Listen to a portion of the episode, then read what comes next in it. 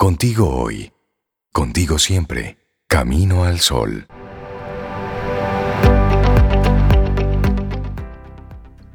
Estamos hechos de mil otros. La ilusión es el yo que pretende ser uno solo. Somos miles. Jean Bertrand Pontals. Y nosotros seguimos avanzando. Esto es Camino al Sol a través de estación 97.7 FM. Conectas con nosotros también a través de caminoalsol.do.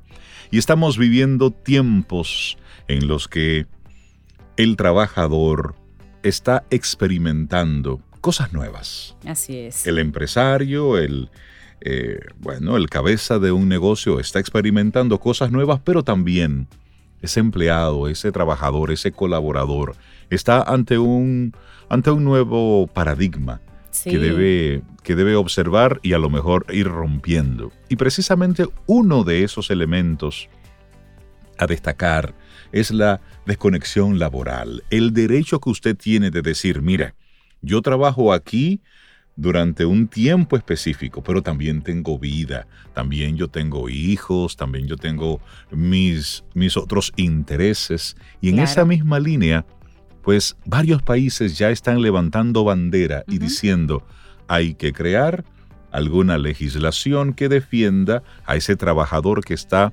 desde su casa apoyando a la empresa. Y, nunca más oportuna esta frase que acabo de leer de Jean Bertrand para de alguna manera introducirlo a nuestro próximo invitado, este que estamos hechos de mil otros. Somos trabajadores, pero somos mamá. En estos días somos mamá, papá, somos profesores, somos cocineros, somos enfermeros.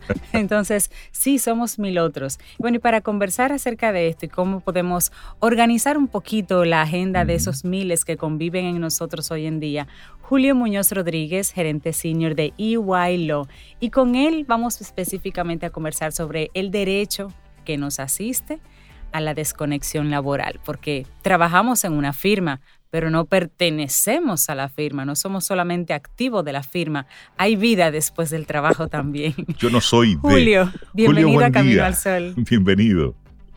Muchas gracias a, ustedes por, por la invitación, saludos a a todos los eh, radioyentes y ciertamente estamos en, tiempos muy cambiantes eh, que presentan muchos desafíos y, esos tiempos también demandan ajustes para poder mantener eh, un balance, un equilibrio entre eh, la calidad de vida y el buen desempeño en el, en el trabajo.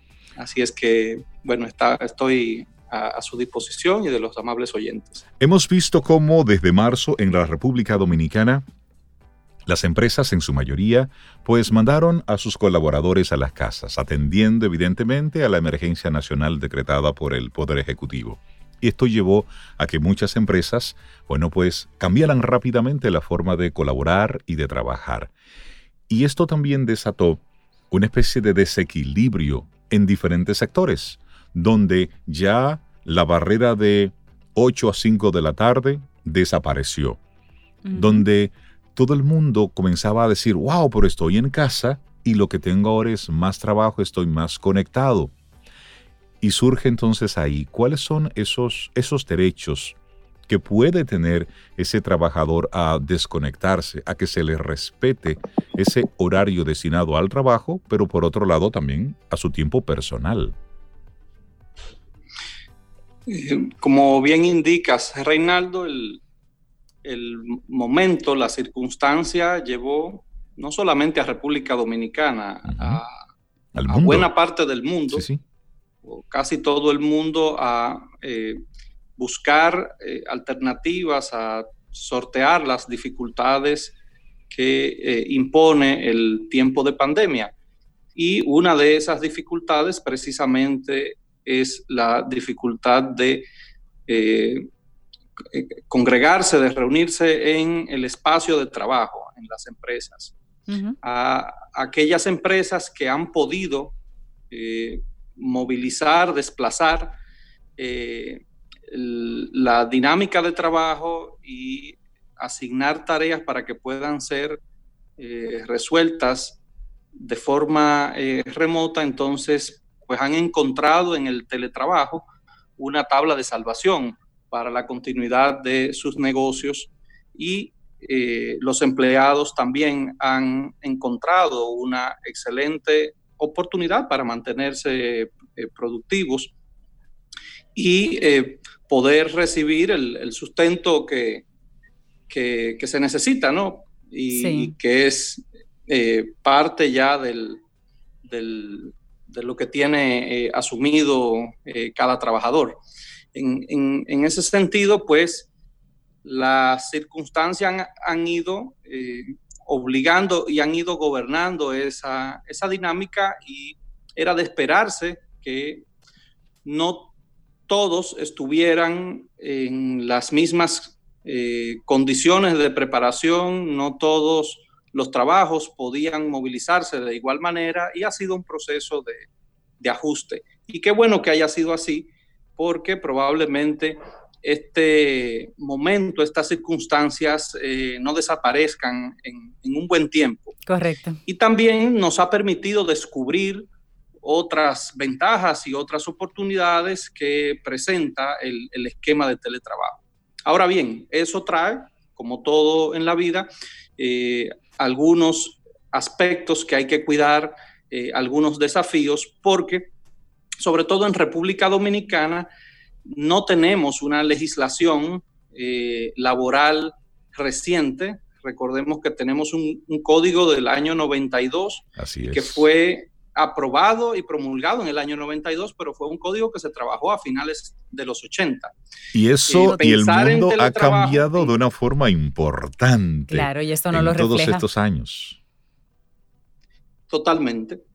Eh, el, redactor del código a finales de, de los 80 y principios de, los 90 nunca pudo eh, imaginarse semejantes eh, escenarios, a donde el, teléfono eh, móvil a través de las plataformas de comunicación, WhatsApp y, y demás, que son muy conocidas en el país, a través de las plataformas de interacción desde, las, eh, desde los sistemas operativos, eh, Zoom, Teams, eh, Skype, todos son herramientas que permiten tener una dinámica de trabajo y intercambio fluido de información desde el, espacio del hogar.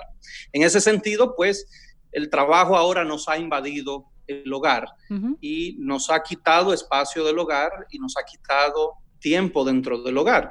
El, colaborador tiene eh, derecho a ir eh, ajustando esos aspectos y la empresa debe de propiciar conjuntamente con el colaborador un marco adecuado para poder separar eh, los espacios personales, el tiempo personal del colaborador del tiempo de trabajo de la empresa. Por un tema de eh, respeto al marco legal. Evidentemente, estamos hablando de una acepción del concepto de horario de trabajo que ahora se traslada a una realidad y a una dinámica diferente.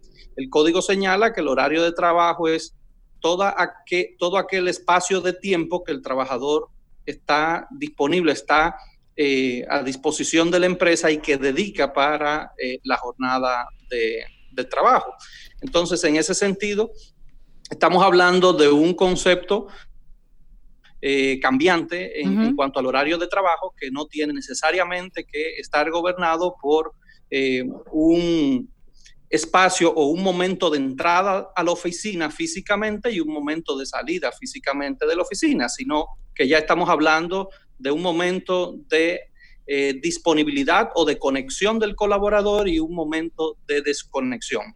Entonces, hay muchas si, ahí, si esos conceptos no, no se van eh, definiendo claramente, vamos a ir encontrando situaciones eh, y conflictos laborales que pueden, digamos, erosionar la confianza del trabajador y pueden también eh, erosionar un poco determinados riesgos eh, de parte de la empresa. Estamos hablando precisamente, Julio, y me, parece interesante esa acotación que tú haces, porque esto tiene, y es un arma de doble filo. Sí, correcto. Y Cintia dice que tiene esto una serie de zonas grises. Sí, en el sentido de que, como bien señala Julio, este código de trabajo es tan antiguo es antiguo para lo que estamos viviendo, que no prevé nada relacionado con lo que es la comunicación electrónica. Entonces, si bien es cierto que el empleado, Julio, está en su casa y toma horario, parte de su horario laboral, a dedicar unos minutos a cocinar un desayuno o una comida o algo de tipo de índole personal dentro de ese horario, también es cierto que una vez termina la jornada, entre comillas, eh, herramientas como el WhatsApp y el correo electrónico te mantienen trabajando todo el tiempo. Te mantienen conectado. Porque las personas te escriben y esperan recibir respuestas fuera de esos horarios. No existe, creo que nada eh, eh, relacionado con, proteger este horario de, desconexión, porque el término desconexión de hecho es, es, muy reciente, tal vez sí de descanso, pero de desconexión. Y en ese sentido, Julio, viendo estas realidades y que las herramientas y las plataformas no son completamente nuevas. Eh, se han hecho pasos, se han dado pasos para que precisamente las leyes laborales comiencen a mirar no el descanso, sino el descanso barra desconexión laboral. Eh, bueno, hay... Eh, lo, importante estamos a las puertas de la oportunidad para que se hagan. Exactamente, ya, ya, ya las circunstancias no, nos han llevado ahí. Eh, y, el tema pues ya se ha manejado a nivel de las políticas públicas de la comisión de alto nivel eh, que está trabajando el tema COVID, eh, porque recordemos que las primeras disposiciones que salieron en marzo básicamente impulsaban a el, a motivar a los empresarios a buscar esquemas eh, de teletrabajo. Eh, hay tareas pendientes por parte de la autoridad, definitivamente hay tareas pendientes por parte del ministerio y el nuevo Congreso, que, será electo el próximo domingo, tendrá también como tarea pendiente eh, adoptar un marco legal adecuado para prever este tipo de situaciones. Y no solamente para proteger al, trabajador. No lo veamos únicamente como un aspecto que beneficia al trabajador. No, la empresa también requiere tener un marco legal eh, adecuado. Y la empresa, en lo que llega al marco legal, la empresa debe ser proactiva y establecer eh, alguna política que cubra estos espacios, porque muchas veces no es una línea de la empresa en sentido general, muchas veces es la línea de un supervisor que tiene un estilo gerencial eh, que compromete mucho al, empleado y que agrede al empleado en, su, espacio eh, privado y no necesariamente la empresa quiere asumir ese riesgo con su supervisor. Eh, porque, ¿qué puede pasar? Por ejemplo, en, un caso a donde el empleado pueda demostrar que ha trabajado una cantidad de tiempo extra y lo reclame como, como pago de horas extras. Y la empresa probablemente no tenga la previsión económica de que ha incurrido en un gasto y de que el trabajador tiene ese derecho. Quizás la propia empresa no quiere tomarse ese, ese, riesgo y simplemente lo que ha pasado es que dejó eh, las reglas de, de, juego, como bien tú señalabas, en un terreno muy gris, porque si me están enviando un requerimiento de responder algo por el WhatsApp a las ocho y media, a las nueve de la noche, yo evidentemente que puedo utilizar mi teléfono para otras cosas, pero el, sentido común nos dice que no es fácil eh, abrir el, el teléfono, conectarse a, una plataforma o hasta la computadora para hacer una tarea distinta y saber que me han enviado un mensaje y que yo estoy conectado y simple y llanamente ignorarlo.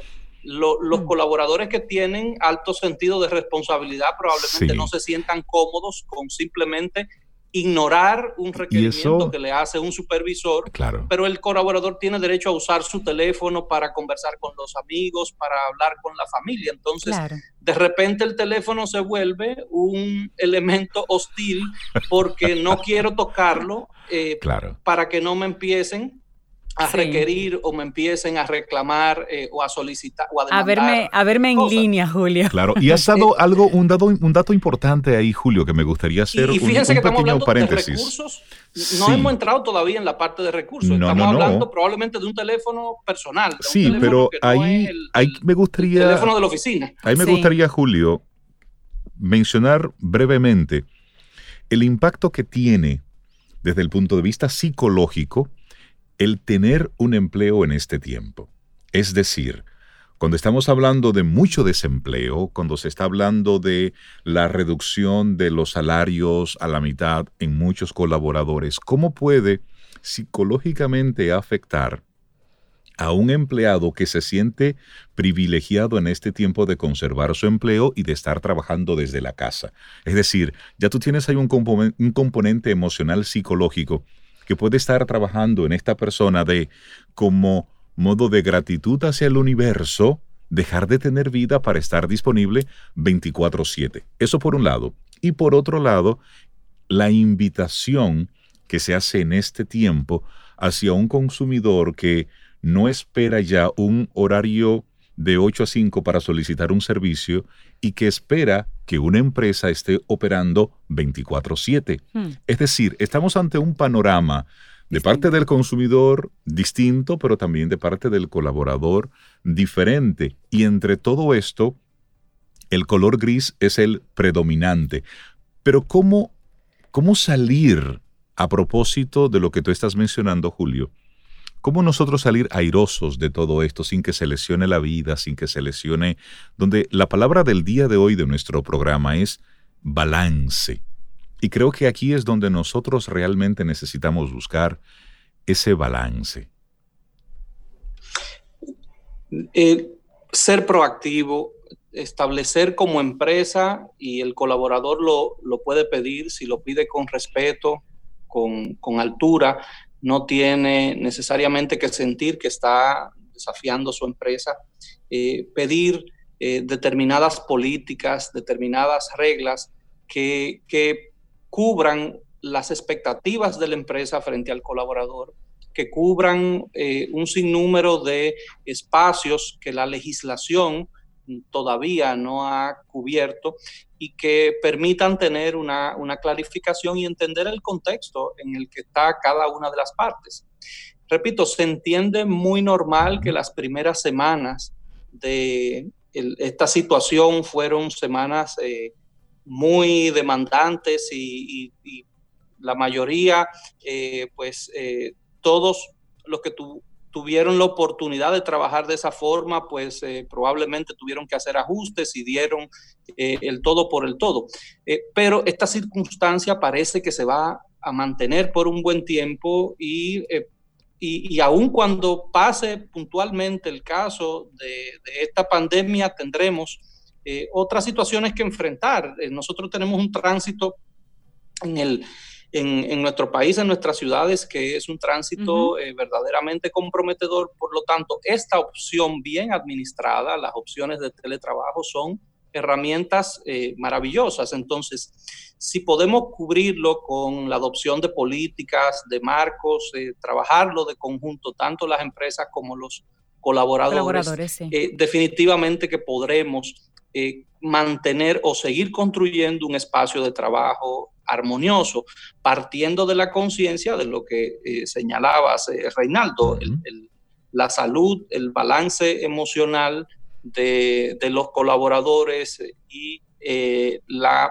puntualización de las necesidades de la empresa también. En el espacio de trabajo hay que tener reglas claras. Si usted está en su casa, debe cuidar los equipos o las herramientas de la empresa, debe cuidar las informaciones debe cuidar incluso la imagen de la empresa eh, para determinadas funciones. Entonces, es, una, una, calle de, doble vía a donde ambas partes eh, deberían eh, trabajar para construir un, tránsito bien armonioso.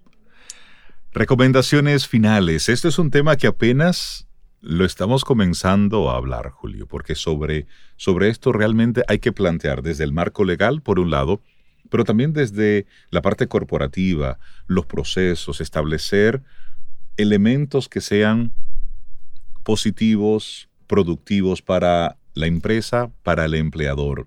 Y tangibles también, crear esa, esa Julio, y tú me, tú me ayudas aquí, crear ese, esa plataforma, digamos, de confianza, porque aquí hay una cultura dominicana, o sea, la cultura nuestra es que si yo no te veo en tu escritorio trabajando, yo no sé si tú estás trabajando. Y de hecho, hay empresas que han puesto el WhatsApp abierto, es decir, donde tú tienes que tener tu cámara abierta y mostrar que tú estás físicamente sentado en tu casa. Yo no estoy de acuerdo con eso. Claro que Realmente, pero sí crear un, marco de, confianza y de establecimiento de resultados. Pero como bien dices, Julio, en lo que se va haciendo legalmente un marco eh, consensuado entre todas las empresas, el gobierno y todo, todos los demás, pues que en la misma empresa, recursos humanos, los colaboradores vayan creando sus propias reglas del juego con ciertos controles y con ciertos, digamos, resultados tangibles que cada persona debe mostrar, alternando horarios en los casos de servicio que la gente espera, el cliente espera una respuesta a cualquier hora. Bueno, pues entonces si tengo varios representantes, turnarlos para que esa respuesta pueda suceder en diferentes horarios, pero no en detrimento del horario personal. Es, ser creativo, si es ponernos en los zapatos del otro, Julio, es buscar un ganar, ganar y de verdad eh, ese sentimiento de agradecer que tenemos un trabajo y que podemos buscarle la vuelta de hacerlo. Finalmente, Julio, desde, desde la empresa en la que estás encabezando, ¿cómo ustedes apoyan a las empresas? ¿Cómo apoyan a ese colaborador que a lo mejor necesita algunas, algunas luces? Julio, por favor, ayúdennos en este camino? sí, bueno, desde eh, EY estamos para, apoyar en, el fortalecimiento, eh, primero en, la, en una evaluación adecuada de, todo el, entorno de, la empresa y su adaptación a este periodo de, cambio, ¿no? Y su proceso de fortalecimiento, y eso incluye la evaluación de eh, la relación laboral y de los instrumentos que permitan eh, tener un eh, conocimiento y un entendimiento claro de la necesidad de, las necesidades de ambas partes. Y eso em, genera un devuelve en bienestar para el empleado y en el lenguaje empresarial disminuye los, los riesgos eh, tanto el riesgo legal como los riesgos que tienen que ver con el clima laboral, eh, a su mínima expresión el establecimiento de instrumentos, de políticas claras, eh, un buen diagnóstico de las necesidades de ambas partes, que, espera el colaborador, que entiende que, necesita, la empresa también, que, que, puede eh, ayudar a contribuir, podemos apoyarlo incluso tecnológicamente, proporcionándole herramientas para que puedan adoptar y eh, movilizarse de un esquema de teletrabajo puntual a un esquema de eh, Smart Job, que es ya la tendencia de lo que se está trabajando, a donde las herramientas tratan de complementar aquellos aspectos que se pierden un poco con el trabajo eh, a distancia, eh, por la sensación, por ejemplo, de trabajo en equipo, de eh, dinámicas de colaboración que desde la distancia o desde el trabajo remoto se pudiera pensar que, no estarían tan presentes, sin embargo, perfectamente se pueden mitigar y se pueden fomentar adecuadamente. Bueno, para nosotros es un gran placer, Julio, haber conversado contigo. Este es un tema que debe estar como prioridad en las diferentes empresas. Buscar ese balance, ese equilibrio entre ser productivo, dar resultados, pero al mismo tiempo el que ese colaborador, bueno, pues siga teniendo vida, que se mantenga saludable, porque un colaborador sano y equilibrado es más productivo que uno que simplemente está acumulando horas. Y creo que ese es el, mensaje que debemos dar. Julio Muñoz Rodríguez, gerente senior de EY Law, muchísimas gracias por compartirnos este tema tan interesante, derecho a la desconexión laboral. Gracias, Julio. A ustedes por la invitación. Muchísimas gracias. Que tengas un muy buen fin de semana. Y nosotros de esta forma vamos llegando ya al final de nuestro programa Camino al Sol por hoy. Interesantes las conversaciones que hemos tenido en el día de hoy. Me encanta mucho este tema que trajo Julio porque es totalmente vanguardista. Sí. Es una problemática que no teníamos antes porque no teníamos esta situación antes. Así que a pensar en la sostenibilidad. Y también, bueno, pues el hermoso tema que nos trajo en el día de hoy, la política verde con Daniel Abreu cómo la política y la ecología pues se han estado ayudando más de lo que nosotros pensábamos. Qué bueno tener esas informaciones. Y esto es todo parte del, del balance de la vida.